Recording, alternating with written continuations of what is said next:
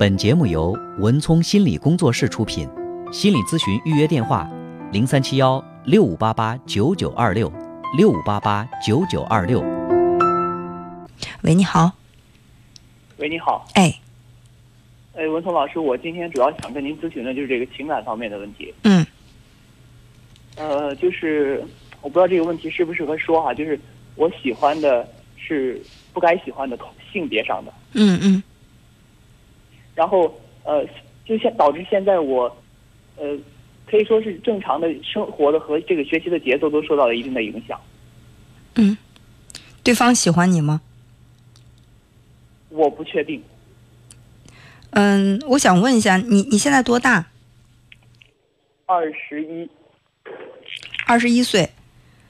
嗯、对你确定你在性取向方面就是同性的，不是说一时的感觉的这种错位？嗯、从小到大，你有你有对异性有过喜欢吗？有啊，那为什么现在你觉得你觉得你所喜欢的这个同性就真正的是那种情爱吗？不是友谊，或者说更深一点的这种情谊？我觉得嗯，就是爱情情爱方面的。你怎么来判断？就我也不知道，就是一种感觉吧。就是你因为正常的朋友关系，我不可能会天天去想着他，但是现在就是我一天看不到他消息，就会很很焦虑。嗯，呃，我来给你说一个就是比较专业专业的一个，呃就是鉴别到底是不是爱情的，呃，一个标准吧。就是你对这个人有性的吸引吗？会有点儿，会有点儿，其实你也不确定，对吧？对，你知道爱情，爱情一个最大的特征是彼此会有性的吸引。当你爱上一个人，你在肢体上就想跟他亲密，这也是人的一种本能，对吧？所以说嗯，有有一些人在这个年轻这个阶段，呃，我们会说这个角色会容易出现混乱啊，嗯，所以就是不不见得你在某一个时间突然对某个异性特别牵肠挂肚，就一定是你喜你就对他是一种爱情。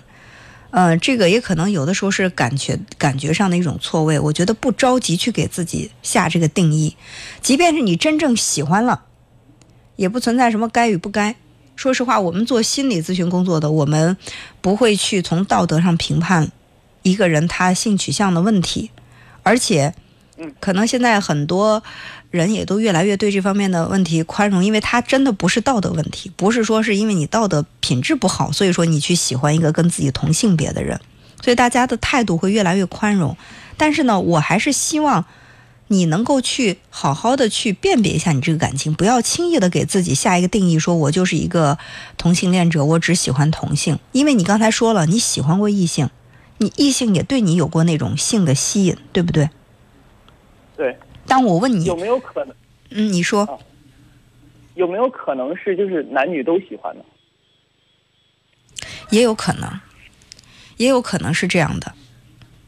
但是你要去追溯一下，即便是你喜欢同性别的人，你也要问一下原因。我为什么会喜欢同性别的人？就是我，我为什么会是这样的？是先天的？你说我，因为我也接过一些咨询，他说从来就没有对异性产生过任何的感觉。但凡有异性靠我太近的话，我会觉得非常非常的别扭。那可能他就是天然的，就是属于是在这个性取向方方面，他只是侧重于同性。但还有一些人，比如说他之前是喜欢异性的，结果在爱情当中他受到了一些这种很强烈的一种伤害，然后他就怀疑跟异性之间的感情，他觉得跟同性在一起他会更有安全感。那这可能就是后天形成的。关于为什么会是这样，原因很复杂，我们也很难通过短短暂的沟通去来说明到底是为什么。但是我想，你作为你，你可以去回顾你二十一岁嘛，对吧？你二十一年的这个成长的历程，你想一下，呃，我到底经历了是什么？是是我从小我就对这个同同性，我感觉特别有吸引力，我排斥异性，还是说，哎，我经历过一些感情的挫败，让我产生了一些就是不太稳定的一种想法？但是才刚刚二十一岁，而且你也没有觉得对方怎么喜欢你，我认为你没有必要去这么快的确定自己是一个什么样的人。呃，反正你觉得你觉得你确定你自己是同性恋者还是异性恋者，对你来说最大的意义在于什么？好像没有什么。对呀、所以说干嘛要去一定去确定一个不需要你去确定，而就最目前来讲不需要你去确定，而且对你还没有太大意义的事情，是吧？如果说你说我真的文聪，我真的特别喜欢他，对方也很喜欢我，我真的就是我们彼此有有那种强烈的性的心，我就是一个同性恋者，我该怎么办？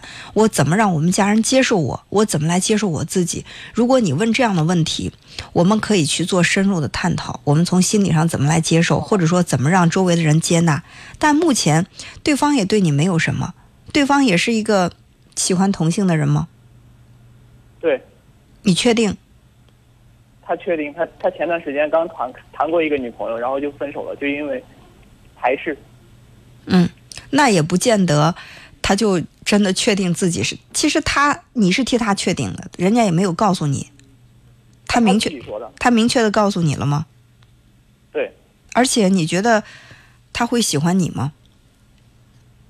我也不是很确定。我们最近经常在聊天，但是我发现一个，我我聊我找他的时候，他一定会回复我，但是如果我不找他，他也不会主动找我。所以呢，其实你们的关系也就是一般朋友而已。实实话实说，是这样的，因为感情是互动，互动是什么呢？你来我往，现在只有你去，他不往，那你觉得你们的关系还能深入到什么程度呢？而且他比我大两岁，他现在已经工作了。这些都不重要，其实这些都不重要，重要的是你为什么这么迫切的去确认这件事情。如果说你真的是碰到了那个让自己一见钟情的人，你的感情无法自拔，你去你去这么有这种困扰，我觉得还好。但是目前其实你你处在，即便是你对对方有一点好感，也不也不见得就是爱情，异性之间的好感也不代表爱情，对吧？还有一点呢，就是你也喜欢过异性，在这个时候又对他有一些迷恋，那你迷恋的到底是什么，还还不知道。那我告诉你说，所谓的这种同性，就是说为什么叫同性恋呢？就是有这种性的吸引。我问你的时候，你说的是好像有一点，其实也不是特别的确定。更何况对方也没有说很强烈要跟你在一起的这种意愿。既然如此，为什么一定要在这个时候去给自己一个答案？我觉得这个主要是没有必要。我觉得我现在最主要的问题不是想搞清楚我是不是同性还是异性，嗯主要的问题是现在跟他之间的这个关系已经影响到我正常的学习的节奏了。我现在学习效率最近特别低。那这个是你的问题。你要调整的不是说你是不是同性恋的问题，而是一个现在不属于你的感情影响到了你的学习，你怎么把精力放在学习上的问题，对，对吧？啊，那我们就，那你不管他是同性还是异性，反正你因为某一个人影响到了自己的学习，让自己的学习处在一种不能集中、效率不高的状态，这个怎么办？是吧？这是你今天主要问的问题。那就是你要，那就你要想一下哈，呃，如果说你为了一个人茶不思饭不想，为了一段感情让自己的生活失衡，为什么？因为你的自我价值感不高。但凡是那种觉得我为了某一个人，我什么都可以放弃，什么都可以失去，我为了他不顾一切。我我们当然在影视剧当中见过很多这样的人，但是现实生活当中，如果说有这样的人，这样的人他的自我价值感就不高，他觉得他自己没有价值，他喜欢上的那个人才有价值。所以说他会为了。他去为了自己喜欢的那个人，他让自己的生活特别的乱，对吧？就是扰乱了、混乱了，节奏也乱了。但是往往这样的人不太容易获得特别好的感情。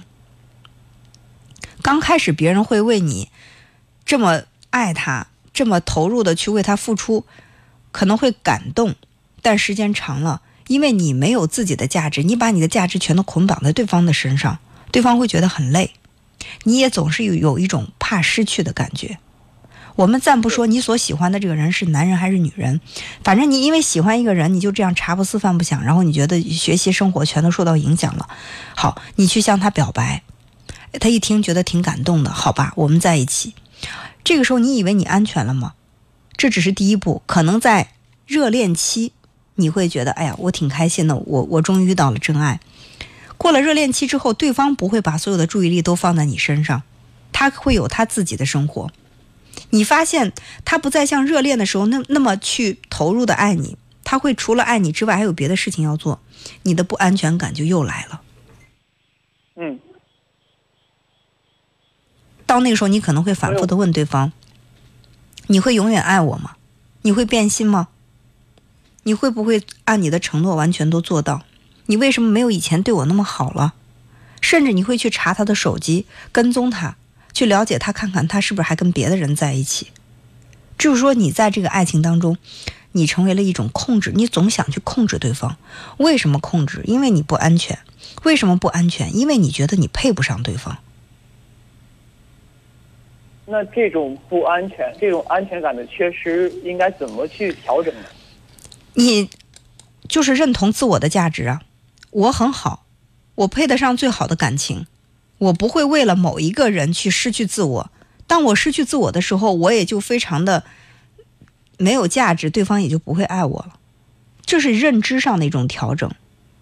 就很多人觉得，因为我因为我不够好，好不容易有个人爱我，那我可得可着劲儿的去爱他才行。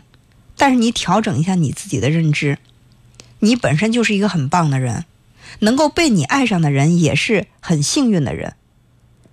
当你有了这个底气，你肯定会努力让自己变得更好。